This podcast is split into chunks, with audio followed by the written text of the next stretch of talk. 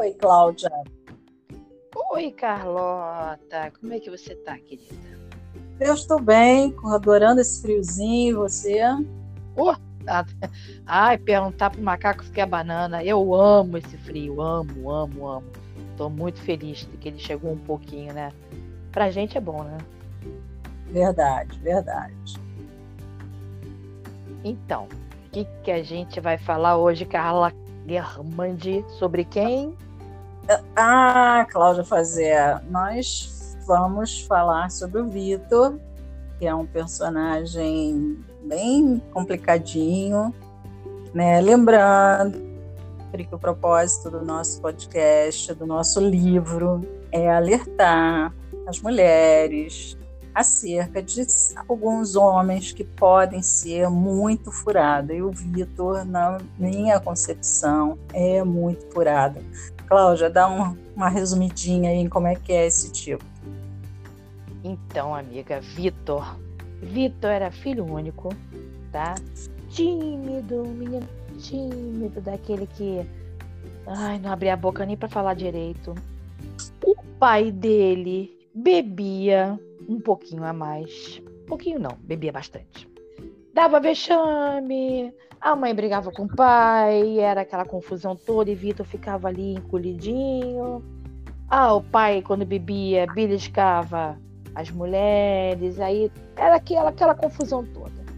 E Vitor, olhando aquele exemplo, sempre pensou: não, eu não vou ser assim, não. Eu vou mudar essa história. Então, ele passou um bom tempo da adolescência dele sem beber. Não queria beber nada, nada. Já estava quase na fase adulta e não bebia nada. Mas aí, por causa dessa timidez, ele tomou um gole, sem querer até, né? Do copo da amiga, lá numa festa. Aí pronto, aí ele descobriu que o álcool podia transformar ele num super-herói. Mas isso não foi nada bom para a vida de Vitor, Carla. Nada bom. Ele realmente ele passou a, a virar um bebum, mala sem alça total. Era o cara que se. Eu vou até ler um pedacinho aqui. Vitor passa a beber de cerveja cachaça. Tudo é motivo para um golinho a mais. Está triste, bebe, está feliz, bebe mais ainda. Está preocupado, bebe muito para relaxar. E a história não tem outro final que não seja acordar com aquela ressaca e a vergonha de saber que só fez bobagem. É, amigas, a ressaca moral é a pior. Cláudia, tem algum caos aí para contar? Olha, eu tenho um caos muito engraçado, cara, sobre Bebu. Mas, antes de contar esse caos sobre Bebu, que esse é muito engraçado, é muito engraçado mesmo. Eu vou te falar que eu, Cláudia Fazer, não preciso da bebida para me soltar. Meu Deus do céu, né? Se eu tivesse beber para se eu beber para me soltar, aí é, é, é, cantar babalu em grego mesmo, em cima da mesa pelada. Mas a bebida, ela me dava uma relaxada, Carla. E todo mundo sabe, quem me conhece, que eu sou ansiedade em pessoa, tô melhorando bastante. E a bebida me dava aquela relaxada, eu, sei lá, me sentia um pouco mais assim, ah, em paz comigo mesmo, uma furada, né? Então, de vez em quando eu pensava, eu vou dar lá minhas bebidinhas para poder ver se eu me sinto melhor. Esse, isso era um caminho errado meu. Hoje em dia, digamos que eu tô que nem Eduardo, né? Aprendi a beber, o cabelo já tá grande. Eu comecei a beber agora um pouquinho só mesmo por prazer.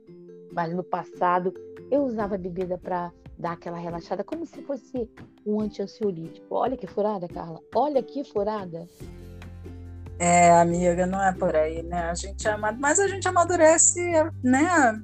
E aprende, a gente vai aprendendo quais são os nossos gatilhos, quais que a gente não deve acionar, quais que a gente pode acionar. É isso aí, evolução, amiga, evolução. Verdade, evolução.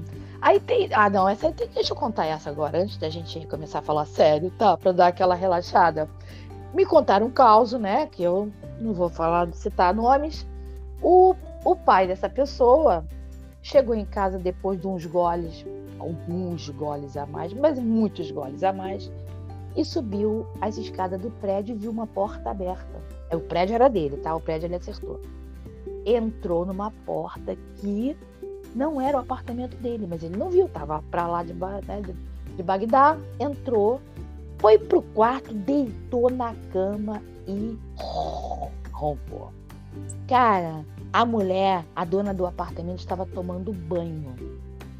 E deixou, tinha deixado a porta aberta porque o marido ia subir. Quando, imagina a confusão, quando a mulher saiu do banho, viu o bebum deitado na cama, deu um berro, não entendeu nada, e atrás, logo em seguida, chega o marido e fala: Que que é isso?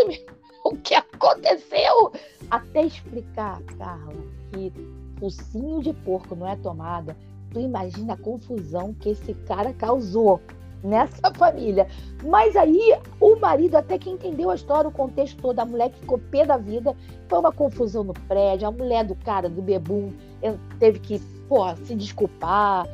Olha, você não tem ideia da zona que foi. caso real, tá, Carla? Caso real.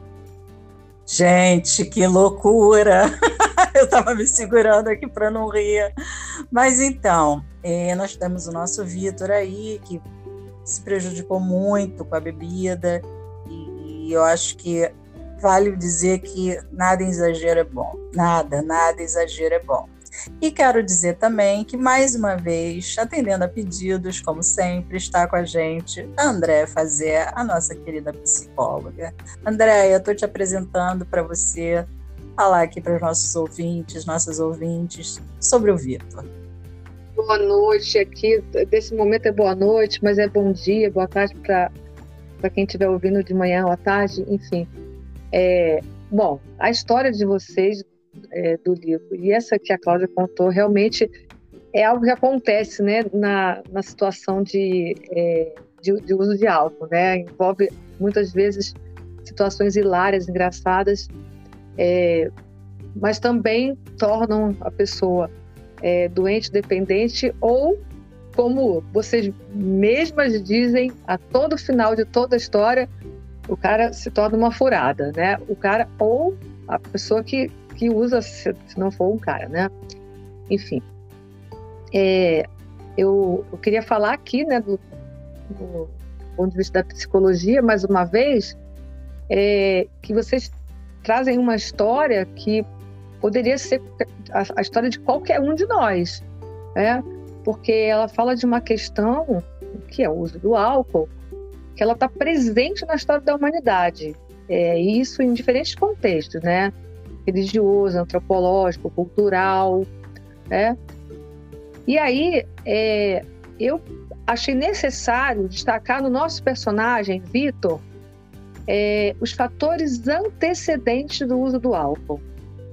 Ou seja, as coisas que aconteceram na vida dele e que levaram ele a um consumo de risco, um consumo abusivo dessa substância, do álcool, né? Esses fatores antecedentes, eles poderiam fazer parte da história de vida de qualquer pessoa que nos ouve aqui nesse podcast. E essa proposta hoje é uma proposta de reflexão, muito mais do que como foi antes, né, de hipótese diagnóstica, né, ou mesmo um prognóstico, talvez, mas é uma, é uma proposta hoje de reflexão para quem está nos ouvindo. Então, vocês disseram assim que o Vitor ele viveu numa bolha criada por ele mesmo para ser protegido do mundo. Ou seja, ele, pressionado por forças externas, né, as quais ele não conseguia lidar, lembra que a Cláudia falou? Brigas, vexame do pai, bebedeira do pai, é, é, separação dos pais depois, ele, ele também passou por uma situação de separação dos pais. O Vitor desenvolveu a tal bolha como um mecanismo de defesa, é, possivelmente uma forma de proteger a sua integridade frente às ameaças e ao sentimento de desamparo decorrente disso tudo. É, afinal de contas, a mãe dele gastava tempo e energia cuidando das consequências das atitudes do marido. Ficava voltada para ele, para cuidar do marido. É, e aí, com relação aos mecanismos de defesa, todos nós utilizamos. É, de forma inconsciente, todos nós buscamos estratégias para nos defender da ansiedade provocada pelo conflito da vida cotidiana. É, igual a Cláudia falou, é, eu bebia um pouco para ficar livre daquela ansiedade, para é, amortecer um pouco a ansiedade. Então, é, ela pode ser uma, um mecanismo de defesa, mas não a bebida em si. É, no caso dele, ele usou a, a, se fechar numa bolha, ficar fechado nele. A, a bebida veio como uma como uma, uma, uma consequência, é algo que veio depois. Então, os mecanismos de defesa eles envolvem negação ou distorção da realidade, mas é, tornam mais suportável o que em determinado momento ou em determinada medida é insuportável. É, um outro fator que merece destaque para entender né, o que pode levar o sujeito a fazer uso de, alto, de álcool é que ele, é, ele se torna completamente tímido.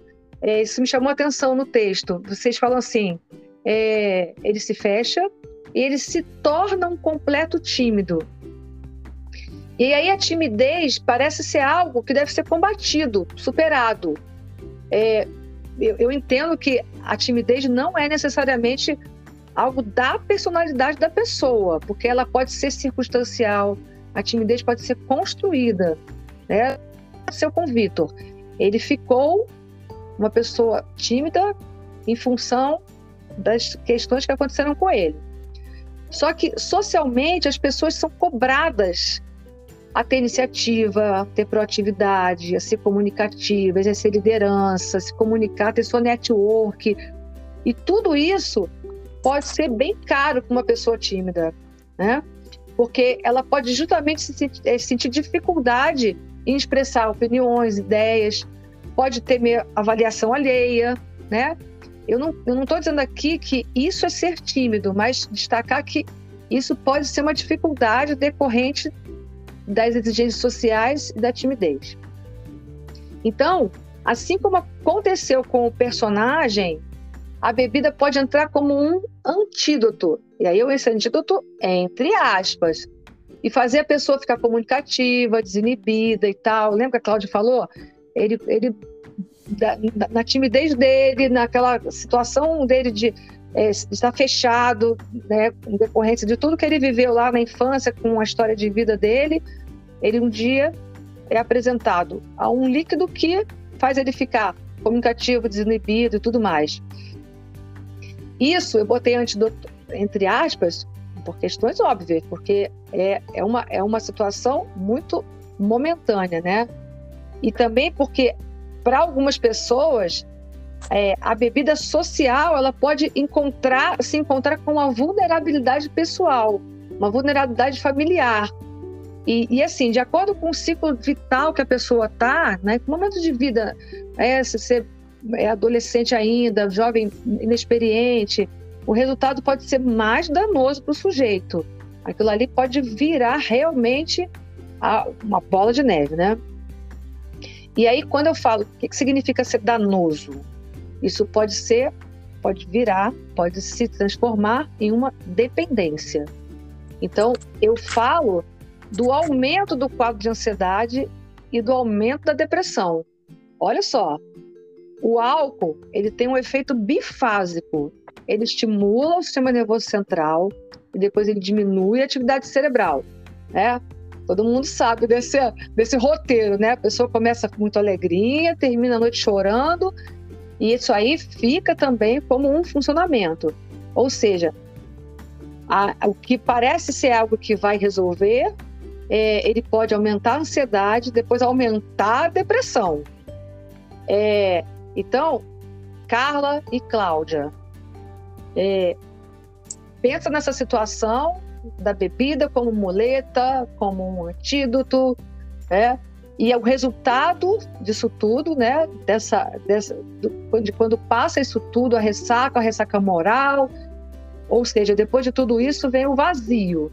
E aí fica a pergunta para reflexão: o que que cada um tem feito com os seus vazios? Eu acho que é bastante importante isso que você está falando do vazio. Eu acho que é, não dá para responder, porque ca cada um tem sua maneira pessoal, né? Eu não, não eu faço com o meu vazio, eu, eu faço escrever, é ler, né? Agora, a bebida, ela é extremamente, como você falou, vem o dano, né? E não, não, não dá, gente, para se o cara começa a pagar mico, se o cara começa a beber demais, se o cara enrola a língua, sabe?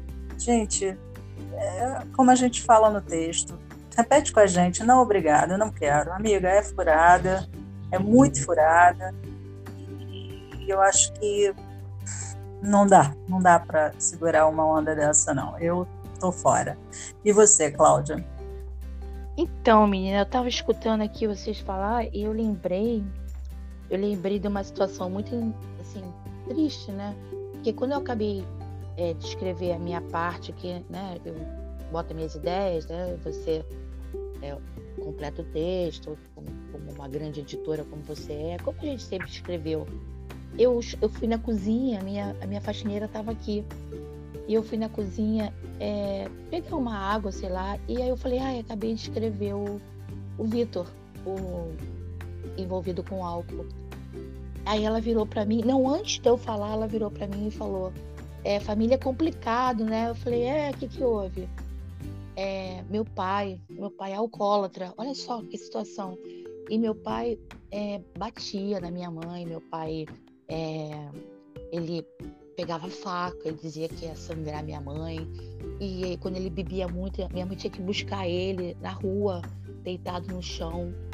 Cara, aquilo me bateu assim, porque eu acabei. Eu tinha, eu tinha pensado no Vitor, até porque é a tônica do nosso livro, mais light, é, mais light entre aspas, né? Mais engraçado, mais bobão, quando ele bebia, ele ficava bobo, engraçado, mas não, não quis pensar no lado mais hard.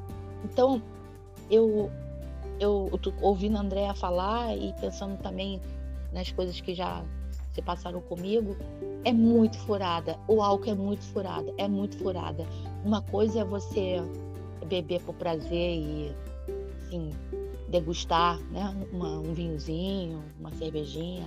Mas quando você entra nessa, nessa viagem meio louca, pensando que vai encontrar o, o arco-íris, cara, tu encontra é, é muita trovoada, é muita bordoada, entendeu?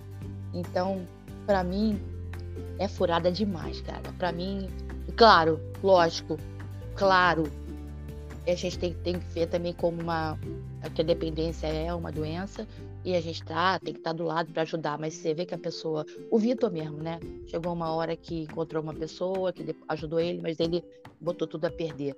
Aí não, aí não, não tem perdão não.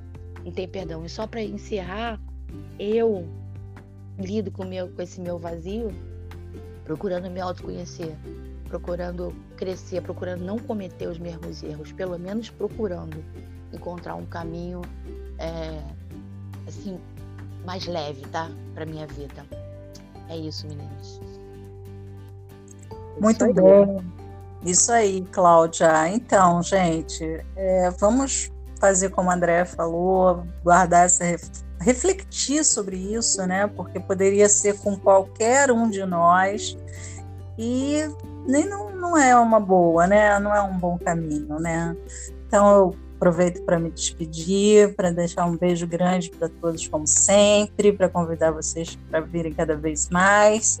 Agradecer você, Claudinha, você, Andréia. E um beijo, beijo, beijo, beijo. Boa noite para todos. Fala aí, Cláudia. Então, gente, um beijo grande, muito obrigada pela companhia mais uma vez. Obrigada, Andréia, mais uma vez, você é brilhante. Obrigada, parceira Carla Guermandi. E na semana que vem estamos aqui juntos de novo. Um beijo para vocês. Um beijo, tchau.